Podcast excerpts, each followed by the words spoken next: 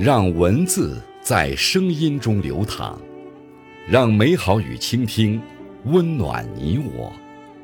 这里是播读爱好者播读时间。各位好，今天为大家推荐和分享的文章是：你想要的那种人生，只有自己能给。作者。小茶，感谢阿宝先生的推荐。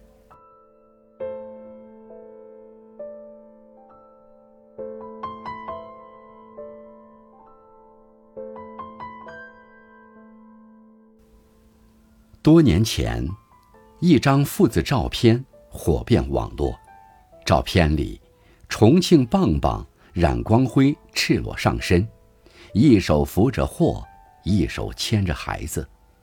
肩上扛着的是家庭，手上牵着的是未来。靠着一包货一包货的扛，二零一六年，冉光辉在重庆最有名的地标解放路附近，贷款买了一套六十平方米的二手房。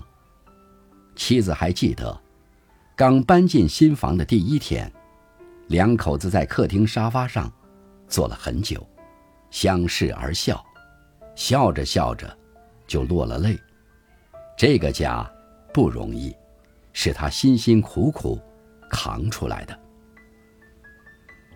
最近，五十六岁的冉光辉有了新的职业，他成为了一名外卖员。他希望靠自己的双手为家人换一套更好的房子，希望儿子能考上一所好大学，希望一家人的生活。越来越好。说起未来，冉光辉的眼里充满了光，这也让我想起那句流传很广的话：“幸福需要经营，你想要的人生，只有自己能给。”不在努力的时候选择安逸，最终才会因为努力得到自己想要的东西。生活。不会永远顺着我们，你想要的，只能靠自己争取。我们每个人，都要通过自己的努力，才能决定生活的样子。也许你现在做的事情，暂时看不到成果，但不要忘记，树成长之前，也要扎根，也要在漫长的时光中沉淀养分。静下来想一想，哪有那么多的天赋异禀？那些让你羡慕的优秀的人，也都曾默默的翻山越岭。所以，乾坤未定，不要急着否决自己才走了一小半的人生。要相信，继续坚持下去，终能拥抱星辰大海。待到未来回头再看。